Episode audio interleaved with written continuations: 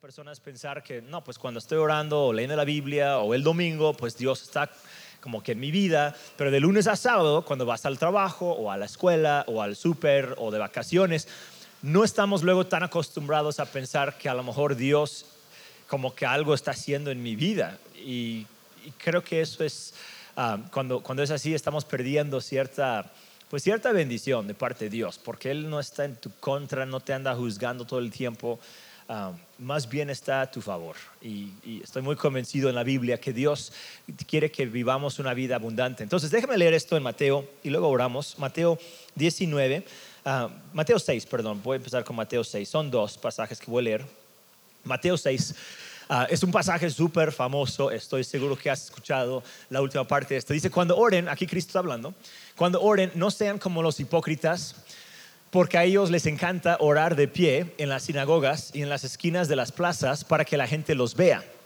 Les aseguro que ya han obtenido toda su recompensa. Está hablando aquí de gente que presume qué tan religiosa, qué tan espiritual es. Había gente en su tiempo que pues se dedicaba a eso, ¿no? A la, religión. Y para presumir su relación con Dios y presumir su conocimiento bíblico, se paraban ahí en la esquina y oraban, pero en voz alta para que todo el mundo escuchara y dijera, wow, qué, qué teólogo, qué tan ah, estudiado, qué tan santo es esa persona. Cristo dice, estas personas como que no, no es la meta de la oración. Dice, pero tú cuando te pongas a orar, entra en tu cuarto, cierra la puerta y ora a tu Padre que está en lo secreto. Así tu Padre que ve lo que se hace en secreto te recompensará. Y al orar, no hablen solo por hablar, como hacen los gentiles, que eran los que no eran israelitas, porque ellos se imaginan que serán escuchados, miren esto, por sus muchas palabras. Entonces está como que contradiciendo la filosofía del día y que también a veces nos afecta, donde pensamos que la oración es soltar un montón de frases mágicas o palabrería con tal de, no sé, de convencer a Dios a que nos haga caso.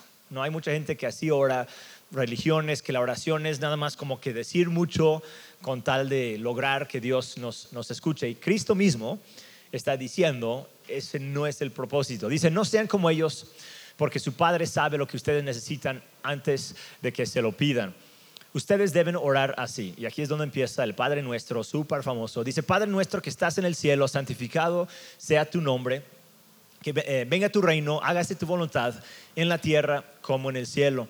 Danos hoy nuestro pan cotidiano, perdónanos nuestras deudas como también nosotros hemos perdonado a nuestros deudores y no nos dejes caer en tentación, sino líbranos del maligno. Entonces, una oración, esta es una traducción un poco diferente a la tradicional, pero está hablando aquí de, de una oración famosísima.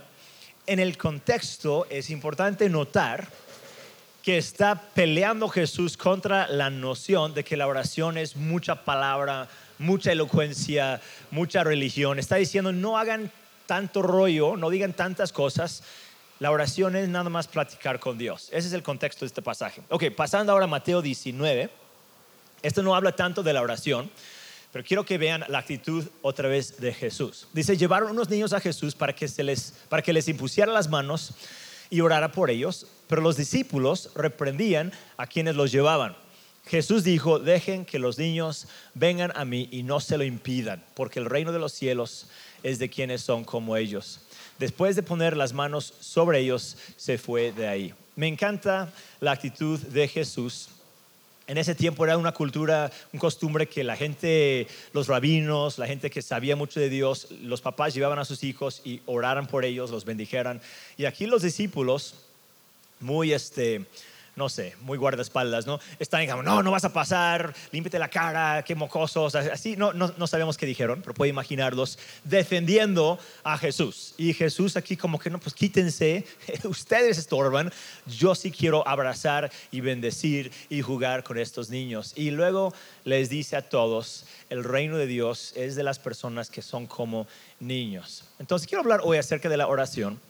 Pero no la oración como fórmula mágica para convencer a Dios a que te conceda algo o para que te perdone los pecados. Quiero hablar de la oración más bien como una relación muy directa, un canal de comunicación que tenemos abierto con Dios. Vamos a orar, si me acompañan, y luego empezamos con la, con la plática. Dios, gracias por tu presencia y por tu amor por nosotros. Gracias porque tenemos en la Biblia tantos ejemplos de personas que de verdad caminaban contigo. Y pedimos, Señor, que nos ayudes a entender esto, a poder saber qué tanto nos amas, Señor, y, y poder aún depender más de ti como resultado de este tiempo juntos hoy. Te damos gracias en el nombre de Jesús. Amén. Esta semana, yo tengo tres hijos, tenemos tres hijos, y esta semana nos llegó un correo, bueno, de la semana pasada, un correo citándonos para platicar con la maestra. No es el correo ah, como tres veces al año, siempre son conferencias, aparte en un día completo, y, y siempre vas con cierto miedo.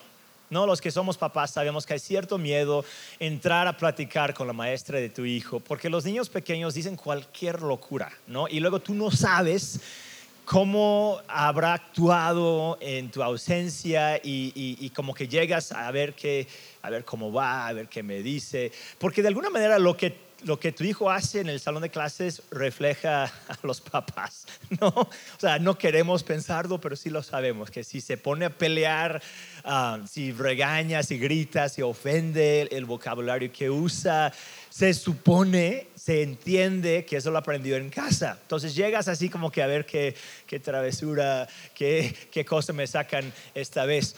y aparte, yo no sé si es a propósito, pero nunca nunca dicen, ah, es el día de conferencias con los papás, vamos a traer dos sillas de adultos. O sea, no lo piensan. Es tres veces al año, son no sé cuántos papás y, siempre lo mismo. Entras, ah, sabes, no tenemos sillas grandes, se pueden sentar aquí en las sillas de los niños, ¿no? La maestra, en cambio, tiene su escritorio, su trono real, y ahí te está nomás mirando. Y buena onda, o sea, la maestra es súper buena onda, pero tú estás ahí con los rodillos, las rodillas, digo, hasta la barba, a ver qué, qué travesura hicimos. Digo, hijo, hizo mi hijo y te recuerda la infancia y los traumas de, de tus propios años en la primaria. Bueno, lo bueno es que esta vez creo que no, no hubo mucho feo. Nuestro hijo se porta súper bien, claro que sí, obvio, siempre. Pero leí una, Ángela me lo mandó, de hecho, hace poco. Ah, encontró en Facebook y tal vez alguien vio esto, está en inglés, pero vio una, es una carta ah, que un niño escribió a su maestra. Y la razón por qué está en Facebook es porque se hizo viral, um, porque el niño expresa los sentimientos súper bien que él tenía. Um, y, como resultado de esta carta le citaron a la mamá y tuvo una conferencia con la maestra. Um, van a ver por qué. Entonces él escribió en su letra, Maestra Jones, estoy enojado contigo porque me quitaste 25 puntos colibrí solo porque estaba hablando con Conner, que no es gran cosa solo tengo seis años y no puedo guardar silencio todo el tiempo. Tiene cierta lógica. Dice, y eso te hace una ladrona y una criminal mala y vas al infierno.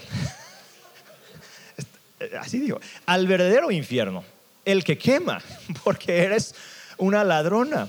Trabajé mucho para esos puntos y mi única oración hoy en la mañana fue que Dios te llevara al infierno pronto, súper pronto. y de nuevo, perdón, y tu nuevo corte de cabello es feo, muy feo.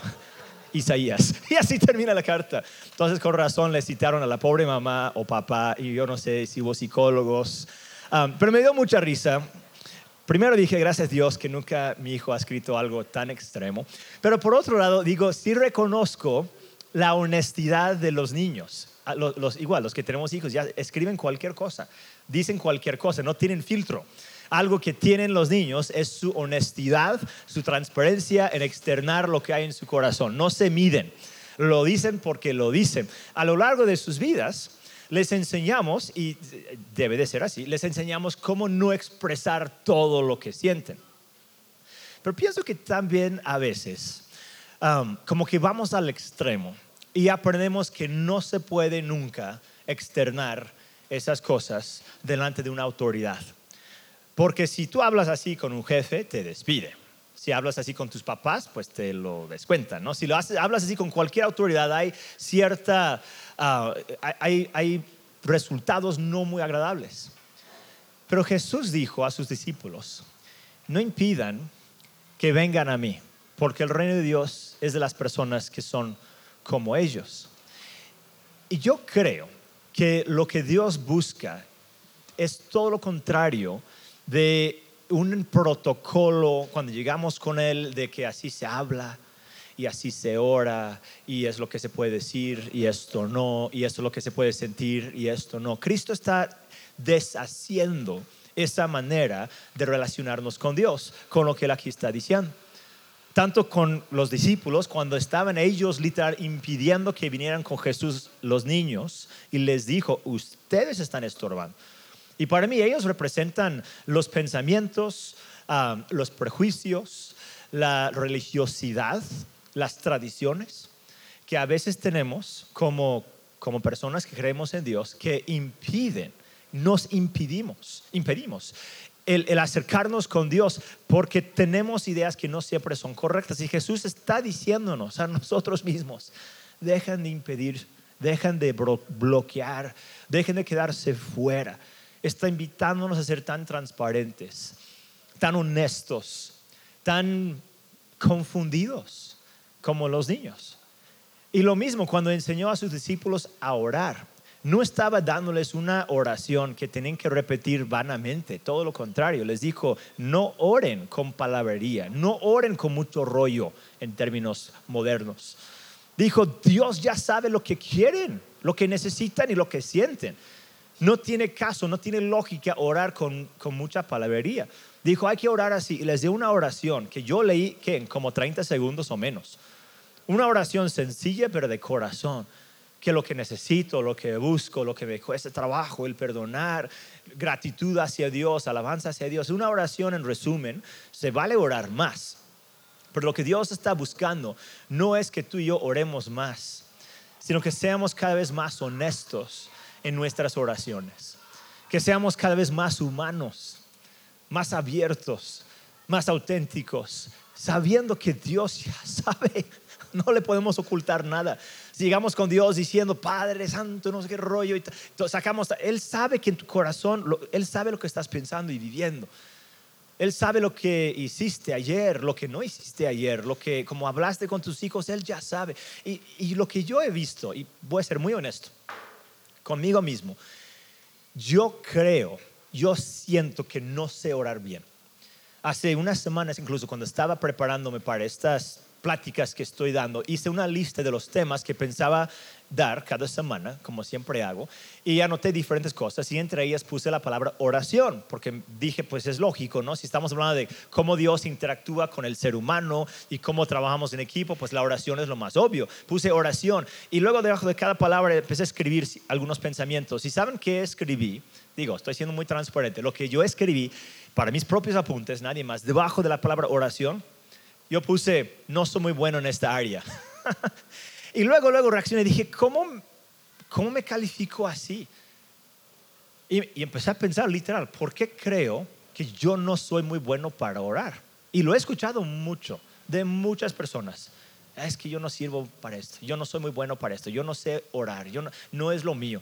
¿Sabes? Porque yo creo que todos pensamos eso en, parte porque nos comparamos con una, un estereotipo de una abuela que ora tres horas al día de rodillas y, y sí hay personas así y es increíble lo que hacen, es un don, es algo muy bonito, pero Dios no te está diciendo que tú tienes que orar de alguna manera. No encuentras en la Biblia, más bien lo que encuentras es una gran variedad. La Biblia habla de oraciones, pero cantadas, de oraciones silenciosas, de oraciones en público, en privado, llorando de gratitud, oraciones hasta en lenguas, oraciones en otros idiomas, oraciones eh, enojadas, oraciones felices, de todo. La Biblia tiene una cantidad tan enorme, tan variada, no nos, no nos pone una regla de aquí, así se tiene que orar y nada más. De aquí no te salgas. Somos nosotros. Y lo veo más o menos como el ejercicio o la dieta o ciertos temas que cuando alguien empieza a hablar de eso, ah, es que necesito hacer más ejercicio, ¿no? Necesito comer mejor, necesito manejar mejor mi dinero, necesito comprar regalos para cumpleaños para mis amigos. Como que hay ciertos temas donde todos sentimos cierta condenación, no sé si todos, pero muchos, cierta, como que yo no soy bueno para eso. Y, y da risa, da risa en un sentido, porque a veces nos excluimos, nos impedimos de acercarnos a Dios por estereotipos que ni siquiera Jesús eh, respalda, todo lo contrario, Él las, él las deshace. Jesús es un fan en la Biblia de, una, de un acercamiento inmediato con Dios, sin protocolo, sin estereotipos, sin reglas, sin, sin poner así ideas de que así es un cristiano o así es una persona espiritual. Dios quiere escuchar lo que está en tu corazón. Y me atrevo a decir que digo que todos aquí oramos más de lo que pensamos. Tal vez muchos dirían, como yo dije, no soy bueno para esto. Debo orar más. Yo creo que todos lo, lo diríamos. Pero me atrevo a decir que yo creo que tú oras más de lo que tú piensas. Porque la oración no es necesariamente en tu recámara de rodillas junto a tu cama orando por una listota de cosas. La oración es cualquier momento de tu vida cuando abres tu corazón a, tener contacto con Dios hablando o sin hablar, es cuando tú te das cuenta que Dios es real y en tu corazón o en tu mente o en, tus palabras recibes de Dios y le, expresa a Dios lo que estás pensando. La oración es mucho más básico, e, es, más primordial, es más interno, es más, ah, más orgánico, no sé qué palabra ponerle, es, es, más humano de lo que pensamos. No tienes que falsificar algo o, o programar algo, no tienes que alcanzar cierta idea de qué es la oración. La oración es tú expresando a Dios lo que está en tu corazón y escuchando también de parte de lo que Él tiene. Es algo hermoso, es algo bello y es algo que yo creo que hacemos muy seguido. Cuando nos duele algo, cuando nos preocupa algo, ¿qué es lo primero que hacemos? Pensamos en Dios. Tal vez no lo primero, a veces lo segundo lo tercero, pero empezamos a decir, necesito algo más allá. Porque nos damos cuenta, yo no puedo solo, me topo contra una, con un muro, con una, un obstáculo que es demasiado para mí. Tal vez es una necesidad económica, tal vez es una situación familiar, tal vez es una acusación falsa, tal vez es una demanda, tal vez es un reto en el trabajo, tal vez es una situación en mi matrimonio, algo que me que, que, confronto, me confronta y, y, me doy cuenta, yo no puedo ante esto. Y lo primerito que hacemos es, a ver, Dios, Ahora, a veces lo hacemos quejándonos, ¿no? A veces lo hacemos enojados. Pero les propongo que eso también es oración. Y les propongo que Dios no se enoja tanto como a veces nosotros pensamos. Es el primer paso a veces. Si tú puedes leer Salmos, el libro de los Salmos, David así hablaba con Dios. Si así mi hijo hubiera hablado conmigo, tal vez le disciplino, ¿no? Pero David dice, Dios, me estás matando, me has abandonado, ¿dónde estás? Te he servido, te he sido fiel. Vez tras vez en Salmos encontramos esa, esa honestidad de David y Dios le dice un hombre conforme a su corazón. Casi todos esos salmos, cuando los terminas, terminan en un punto de confianza. David empieza diciendo, Dios, ¿dónde estás? Me siento solo, no entiendo qué está pasando, esto no es justo. Y termina diciendo, pero yo en Dios confiaré. Yo en Dios descansaré. Él es mi castillo, Él es mi refugio, Él es mi salvación. Es, es un tema común en el libro de los Salmos, la expresión honesta del ser humano a un Dios que, lo, que, nos comprende y nos ama. Y pienso que a veces, y, y, lo digo como pastor, lo digo dirigiendo de alguna manera una comunidad de personas que creen en Dios, que a veces somos muy buenos para poner jerarquías, protocolos, ideas, sistemas, horarios, que a veces no nos convienen. A veces terminamos pensando que lo que Dios busca es esto y es muy cuadrado y es muy organizado. Y no lo estoy, no estoy diciendo que, eso está mal. Incluso hay ciertas oraciones que la gente repite y si eso es tu trasfondo y si así tú te conectas con Dios, yo creo que es, eh, hay, cierta validez en eso. Las oraciones, igual que los cantos que repetimos, nos hacen meditar en Dios y recordar a Dios. Pero para nada van a expiar pecados o manipular a Dios. No es necesario. ¿Sabes por qué? Porque Dios ya te ama. Cristo ya murió por nosotros. Cuando nos acercamos a Dios, como estos niños, no es con, con miedo y, a ver, Dios, si me alcanzas a perdonar, quiero darte una idea, a ver si no me matas en el intento. No, vamos corriendo con Dios como un niño diciendo, Dios me urge, Dios yo quiero, yo necesito o yo estoy feliz de algo. De hecho, la Biblia habla mucho de las acciones de, gracias y de alabanza y adoración, porque igual que los niños, los niños te dicen lo que les molesta, pero también les dicen lo que les emociona. ¿no? Cuando recojo a, mis hijos, a mi hijo, el más chico en especial, este, es, es una conversación, es un, una, 20 minutos ¿no? de él hablando y hablando y hablando y hablando de lo, que, de lo que vivió, lo bueno, lo malo. Y, ¿Por qué? Porque es un niño y le encanta platicar. Y así cuando llegamos con Dios, cuando oramos, podemos hablar de lo bueno y de lo malo. Y la ventaja de hablar de lo bueno es que nos recuerda que lo malo también se va a acabar. Podemos recordar que Dios nos ha sido, ha sido muy bueno con nosotros, muy fiel, nos ha dado mucho. Y cuando le digo Dios, gracias por mi familia, por mi matrimonio, gracias por la salud, por mis hijos, por lo que sea, eh, me estoy recordando, estoy como que ubicándome eh, que mi vida no es 100% un caos. Es muy fácil nada más ver lo negativo y no, pues esto no tengo y el otro me hace falta y aquí no sé qué voy a hacer y nos deprimimos. Y la oración es una manera de como que, como que volver a conectarnos con la realidad de lo que estamos viviendo. Una realidad donde no estamos solos, donde no estamos nada más sobreviviendo y caminando ciegamente, estamos en las manos de Dios un Dios bondadoso, un Dios amoroso, un Dios compasivo que entiende lo que estamos viviendo. Jesús mismo oraba. De hecho, él oró una oración que Dios no le no contestó. A veces nos quejamos y nos desanimamos porque Dios no contesta nuestras oraciones. Él en el huerto de Getsemaní dijo, Dios, yo no quiero morir. Básicamente dijo, yo no quiero, pero si esto es tu voluntad, hágase tu voluntad. Y Dios dijo, no, pues sí, tienes que morir. A eso viniste.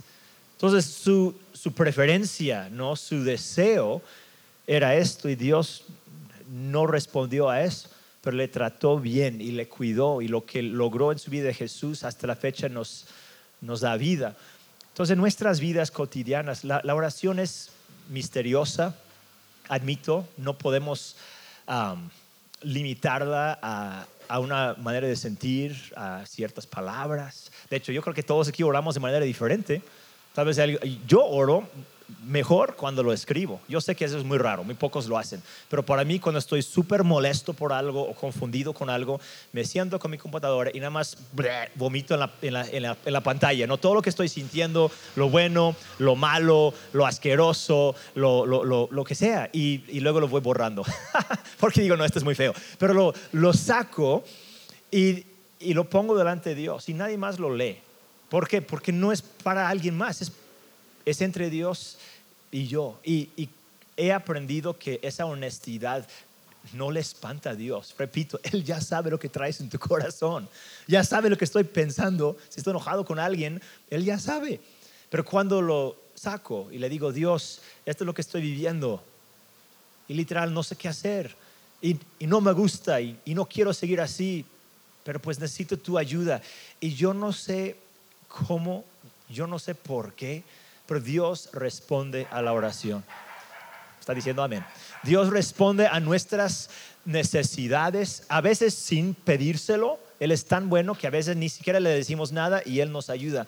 Pero muchas veces cuando oramos, Dios hace algo, Dios cambia y actúa. Y creo que eso es una demostración hermosa del compromiso y el amor que Dios tiene hacia nosotros. no nos debe nada, es Dios no nos debe nada. Pero cuando nosotros oramos, Dios responde, Dios actúa. Es, es una cosa que nos, para empezar, nos debe motivar a orar más. Pero más que eso, nos debe recordar que contamos con un Dios que está con nosotros en cada momento. Yo no sé si hay alguien aquí que ha dicho, como yo dije, no soy bueno para orar o no sé orar. Creo que es un buen lugar, es una buena confesión porque el que dice, yo sé orar súper, a lo mejor ya cayó en una de esas, de esos extremos religiosos, ¿no? Tampoco estoy juzgando. Pero más bien es, una, es un camino con Dios, es una conversación con Dios que varía, que cambia, es orgánico, es algo personal. Yo anoté algunas, algunos beneficios de la oración o algunos resultados y voy a mencionarlos, son cuatro, hay más y estoy seguro que si te pones a pensar puedes pensar en otros cuatro o diez o veinte, pero en mi vida algunas cositas que he notado. Cuando oro, los beneficios que me producen a mí, para empezar, es la oración me ayuda a, a lidiar o a salir de la ansiedad y la preocupación y el temor, que son cosas que nos afectan bastante. Yo no sé si hoy en día más que hace una generación o dos o tres, yo creo que todos los seres humanos tendemos a eso, pero sí es muy notable hoy en día el estrés, la velocidad de la vida, el caos, el ruido, las voces que nos hablan todo el tiempo. Es, muy fácil caer en una ansiedad verdadera, ataques de pánico, en depresión, en miedo por una cosa o por 20 cosas. Puedes estar preocupado al mismo tiempo porque tus finanzas esto y porque México el otro y porque en África, África otro y, y el clima, como que son tantas las cosas que no van bien en este mundo. Y gracias a las, redes sociales y al Internet tenemos acceso a todas las malas noticias del mundo mundial. Y es demasiado. Es mucho. No fuimos creados para soportar tanta, tanto estrés. Entonces, ¿qué hacemos? La oración es, es clave, porque la oración es algo que te permite entregar en manos de Dios cosas que tú no puedes cargar. Ahora, cabe mencionar, muchas veces oras y luego tienes que ir a trabajar, ¿no? Oras y luego te pones a hacer algo para solucionarlo. Tampoco es nada más orar y, ah, bueno, pues Dios se encarga de todo. Pero son tantas las cosas y es tan poquito lo que podemos controlar. Es tan grande la necesidad y tan limitados los recursos que a veces tenemos que necesitamos depender de algo más allá que nosotros. Y si en algún momento te has despertado a las 3, 4 de la madrugada y tú sabes que tienes dos o tres horas más para descansar y no puedes porque tu cerebro va a mil por hora, estás pensando en esto y el otro y me dijeron y no sé y entonces qué y plan B y plan C y plan D. Si eso te empieza a pasar y te vuelve a pasar, tú sabes lo horrible que es el estrés entonces, ese pánico, ese no poder descansar o tal vez en el día ni puedes estar hablando a gusto con tu familia porque todo el tiempo estás pensando en algunas cosas que no van bien en tu vida, te recomiendo tomar un poco de tiempo, ir con Dios y decir, Dios, yo no puedo solo, estoy, no me gusta esta persona en quien estoy, me estoy convirtiendo, es mucho el estrés, es mucho la ansiedad y se lo llevas a Él y de verdad Dios lo toma. La Biblia habla de no, de no preocuparnos por nada, sino de hacer que Dios, de, avisar de Dios de todo, porque Él tiene cuidado de nosotros, de depender de Él, de confiar en Él, de no, no vivir ansiosamente. Son cantidades de versículos que hablan de, esta, de este privilegio que tenemos de ir con Dios en oración. También dicen acciones de gracias, diciéndole Dios te lo encargo, Dios te lo doy, Dios te necesito, Dios yo no puedo. Eso no es una señal de debilidad, es una señal de honestidad. Y la oración nace en la honestidad. Cuando decimos yo no puedo, es entonces cuando decimos quién puede, pues Dios. Y contamos con Dios. Eso es lo bonito, lo increíble. Contamos con Dios que está con nosotros. Es la promesa de la Biblia. Si Dios fuera un ogro, si fuera un tirano, si fuera un regañón, entonces la oración sería asunto de miedo como esas juntas con la maestra, ¿no? Aunque nuestra, la maestra de mi hijo es también muy linda, no nos grita ni nada, no es tirano. Pero a veces la gente piensa que así es Dios, entonces ni siquiera quiere orar porque piensa que lo que le espera es un regaño, es culpa, es castigo, es juicio y Dios no es así. Lo que encontramos en Jesús, ese Jesús que dijo que los niños vengan conmigo, es un Jesús que quita protocolo, que quita regaños, que quita juicio y prejuicio y dice, vengan a mí. El que esté cargado, el que no puede con la vida, dice, mi cargo, carga es ligera, mi yugo es fácil, es la promesa de Dios. Y me imagino que algunos de nosotros, aún hoy mismo, nos sentimos cargados. Tal vez tú te sientes cargado, te sientas frustrado con algo, te sientes incapaz de avanzar. Y lo feo de eso es que a veces nos echamos encima más condenación, ¿no? Me siento incapaz y porque me siento incapaz, me siento también condenado porque soy incapaz. Y, es un ciclo vicioso terrible que no es de Dios. Es más bien un recordatorio que contamos con un Dios que sí puede. Con un Dios en quien no hay condenación. Tú puedes ir con Él y decir, Dios, la regué y yo no sé qué hacer. Pero yo sé que tú estás conmigo. Ayúdame, dame sabiduría, dame dirección. Entonces, para mí eso de la ansiedad es importantísimo. La oración nos ayuda con la ansiedad, nos da paz. También la oración nos da perspectiva. Nos, da paz y nos da también perspectiva. La oración nos recuerda que no estamos solos, que no sabemos todo y que no somos Dios. Creo que es una buena, buena cosa que recordar, que Dios es Dios, Él sí sabe todo, Él sí puede con todo y Él está vigilando y ayudando en nuestras vidas. Yo puedo ver el día de hoy. Les puedo ver a ustedes. Yo puedo ver cuánto traigo en mi cartera. Yo puedo, ni traigo mi cartera. Yo puedo ver cositas, ¿no? Que están en mi entorno, mi contorno, nada más. Pero Dios ve todo. Desde inicio a fin. Él sabe, Él ve, Él entiende. Y tal vez te ha pasado ya en tu vida que algo que dos años atrás tú dijiste, eso me va a destruir, eso es horrible, Dios quítemelo. Y hoy en día dices, wow, en esta situación que yo viví, veo ahora la mano de Dios. Yo creía que estaba muriendo, yo me sentía abandonado, pero ahora, dos años después, me doy cuenta que Dios hizo milagros en ese tiempo. Dios a mí me cambió, esto me sirvió. Y creo que muchas veces la oración nos da la perspectiva, una perspectiva celestial oramos y entendemos, ah, estoy en el plan de Dios. Puedo esperar más tiempo. Puedo tener paciencia. Puedo esperar a que Dios haga su obra. Puedo confiar en Dios. Puedo depender de Dios. No tengo que hacerlo yo solo. Creo que la, oración tiene esa gran ventaja de que nos da una perspectiva, la perspectiva que, Dios mismo tiene de nosotros. Una tercera cosa, digo, anoté unas cuantas nada más, nos da claridad en decisiones, más que nos da claridad en decisiones. Cuando oramos por algo, a veces te sientes confundido, ah, te sientes tal vez ah, entre la espada y la pared, la pared, no sabes qué hacer en algo. La oración es una manera no solamente de tener perspectiva de Dios, pero de poder escuchar la dirección de Dios, la voz de Dios. Y, y eso es un poco difícil de explicar. No quiero que se escuche súper raro, extremo, místico, pero Dios también nos contesta. Dios también nos dirige y Dios hace milagros a nuestro favor. La oración no es una estrategia psicológica de nada más desahogarte con un ser invisible, celestial y ya te sientes mejor. La oración es una comunicación con un Dios real, personal, que escucha, entiende y responde.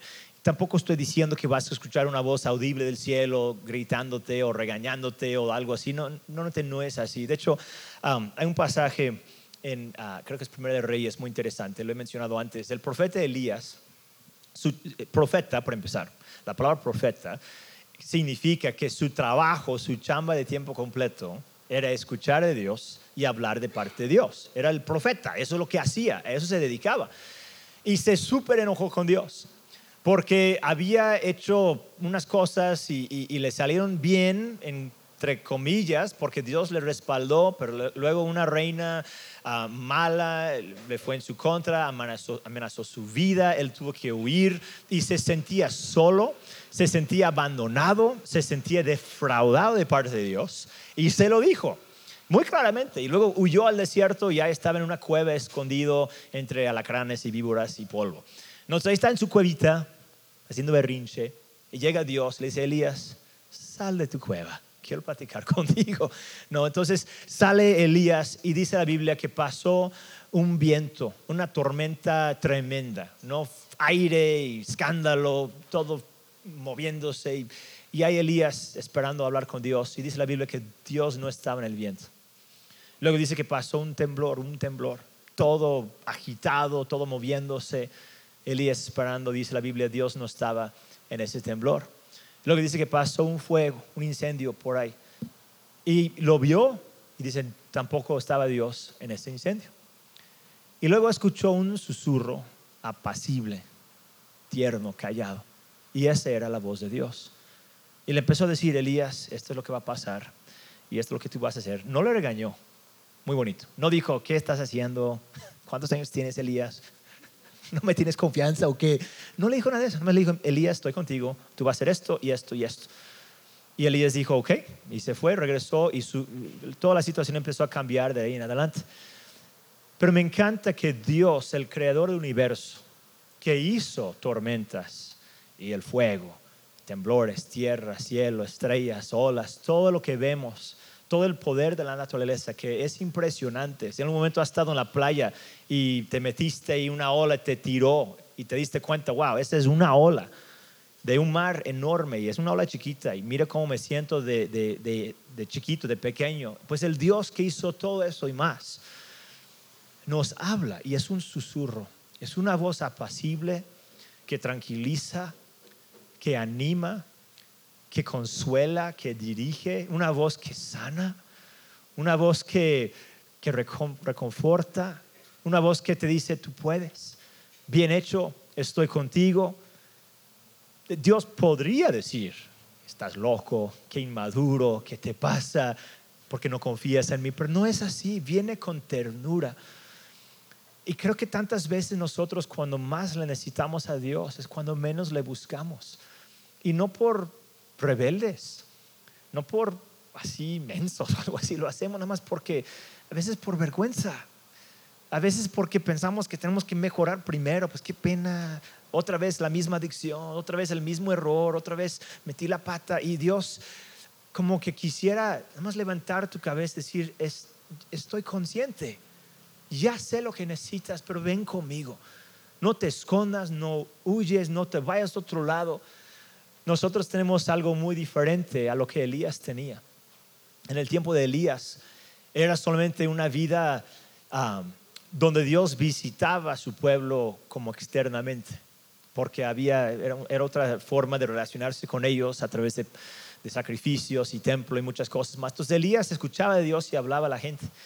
Pero la Biblia dice que cuando vino Jesús todo cambió. Para empezar, porque Jesús tomó en la cruz nuestros pecados.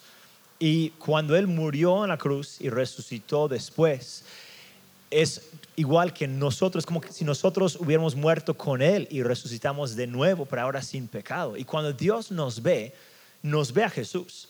Cuando nos ve a nosotros, no está viendo a cómo me siento, ¿no? Me siento solo, me siento enojado, me siento débil, lo que sea, pero Dios me ve en Cristo, me, ve como parte del cuerpo de Cristo, me ve como, como ve a su Hijo. Entonces podemos acercarnos, dice la Biblia, al trono de gracia, o sea, al trono de Dios, con confianza para recibir gracia. Dios no te dice desde su trono, a ver, en esa sillita ahí abajo y te voy a regañar.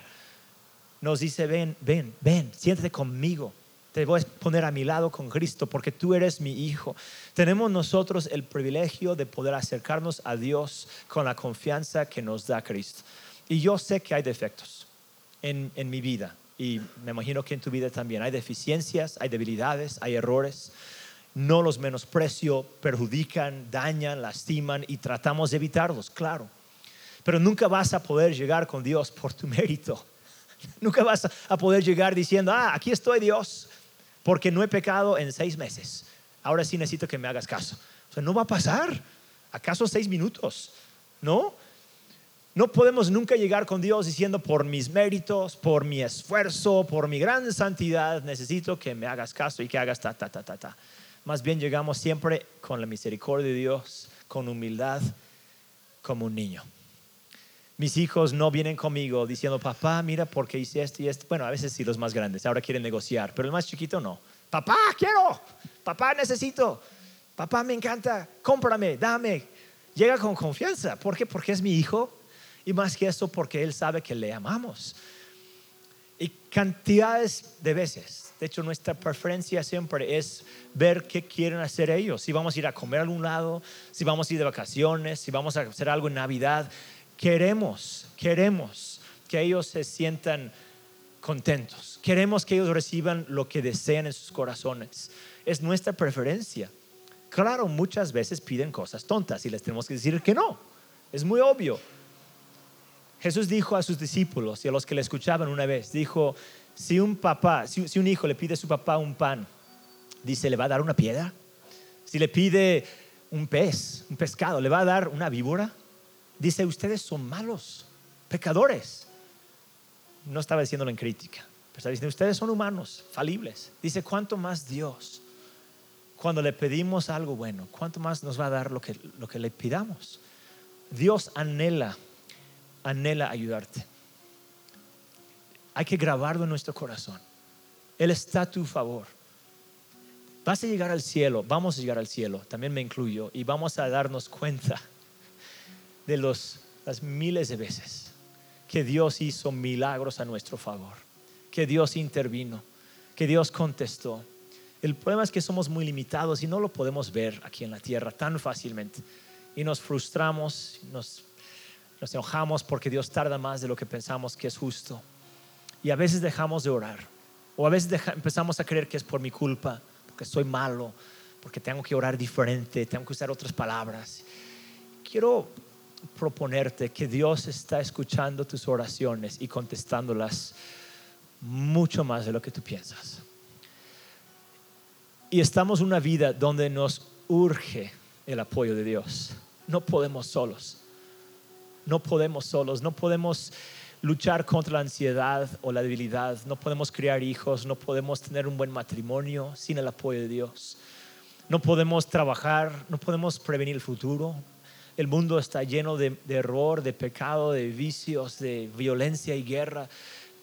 Pero Dios está con nosotros. Y no porque nosotros se lo ganamos o le convencimos, es porque decidió, es porque Él dijo, yo, yo voy a intervenir, yo voy a la tierra y voy a ayudarlos y voy a estar con ellos. Y yo no sé si hay áreas de tu vida donde has dicho, ya no voy a orar más. Ya estás en tu cueva. Y de verdad Dios no viene condenándote. Viene diciendo, sale de tu cueva. Te quiero abrazar. Te quiero, te quiero ayudar. Quiero darte sugerencias, ideas y consuelo y sanidad.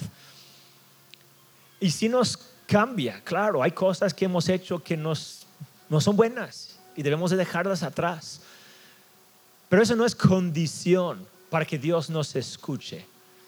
Es más bien el resultado de estar en los brazos de Dios te abraza y te recibe y te sana y te manda entonces a una vida diferente y te da el poder de hacerlo. Aunque hayas dicho a Dios 25 veces, Dios te prometo, ya no vuelvo a hacerlo y lo haces de nuevo, te, te animo, te recuerdo, Dios te vuelve a perdonar, te vuelve a aceptar y te insiste en cambiar, te insiste, en, te, te da su gracia, te da su apoyo, te da su ayuda. No vayas a aceptar esa idea de que tú no eres bueno para orar o que Dios no te va a ayudar o no te va a cambiar. Esta vida es una vida en equipo con Dios. Y es, es hermoso y es bello y es a la vez a veces confuso y raro y frustrante y doloroso. Pero Dios es fiel, Dios es fiel y en esta vida tal vez no entendemos todo, pero llegando al cielo, y aún mucho antes, aún en esta vida lo vas a ver, pero en especial llegando al cielo vamos a ver qué tanto Dios ha hecho a nuestro favor. Quiero terminar orando, de hecho, como siempre hacemos, pero quiero orar específicamente para aquellos que tal vez han sentido que tienen poca fe. O en especial, si hay áreas donde no has podido ver el avance que Dios tiene, yo quiero orar por ti. Yo creo que Dios quiere darnos una confianza más grande en, Él, una confianza más sólida, más permanente en, en, su poder y en su amor hacia nosotros. ¿Por qué no te pones en pie si puedes físicamente conmigo y cerrar tus ojos? Vamos a tomar unos segunditos y orar juntos. Y luego vamos a cantar dos canciones también y terminamos en unos minutitos más. Pero si puedes cerrar tus ojos conmigo, quiero, como mencioné, quiero orar. Yo, yo creo que Dios quiere, um, quiere interrumpir tu vida en el mejor de los sentidos.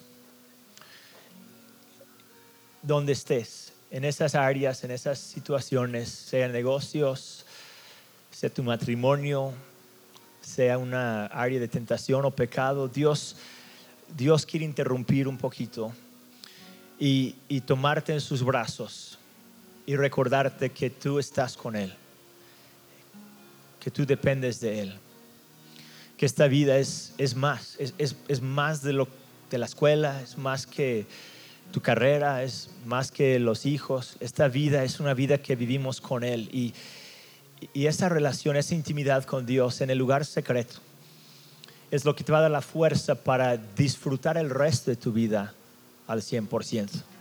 Si tú eres papá, cabeza de hogar, si eres mamá, si eres hijo, si eres trabajador, si tú tienes empleados que dependen de ti, donde estés en tu vida, tu primer, primera relación tu primera fuente, primer fuente de esperanza es Dios.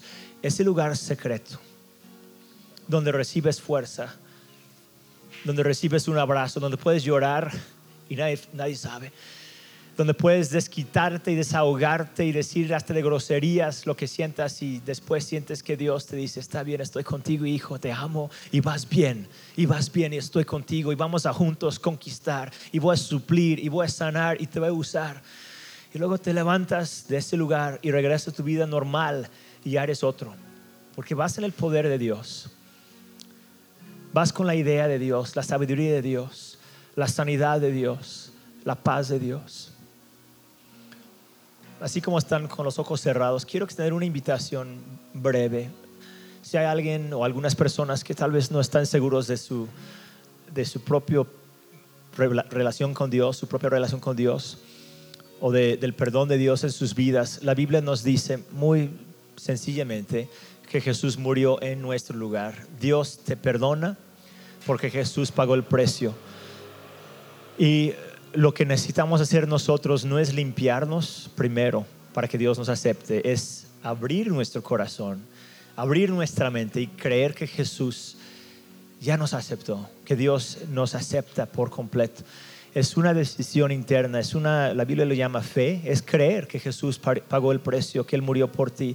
Yo sé que muchos aquí ya han tomado esta decisión, pero si hay alguien que no la ha tomado, tal vez no la has entendido o te sientes lejos de Dios, y si tú quieres que Dios te perdone y que Él te reciba en su familia, nadie te está viendo, esto es muy personal y es, es opcional, pero si tú quieres, te invito, nada más a que levantes tu mano en alto por un segundo, diciéndote a, ti mismo, yo creo y yo recibo. Y puedes volver a bajar tu mano inmediatamente. Es, es totalmente personal. Lo que te estás diciendo y lo que le estás diciendo a Dios es que tú confías en Él, que tú cedes el lugar a Dios y, y que tú quieres que Dios haga su voluntad en ti, que Dios dirija tus pasos.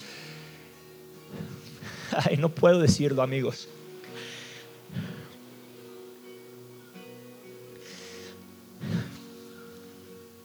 El amor que Dios te tiene es un amor que sobrepasa el universo. Este universo no lo contiene. Esta tierra, estos cielos no pueden contener el amor que Dios tiene hacia ti. Y las deudas y las broncas y los errores no se comparan con ese nivel de amor que Dios siente esa seguridad que tenemos en Él. Nos espera una eternidad con Él. Y esto es muy, muy esotérico por un lado, pero es muy práctico si estás pasando por algo difícil. Porque puedes depender de Dios. Él te defiende, Él te levanta, Él te sana.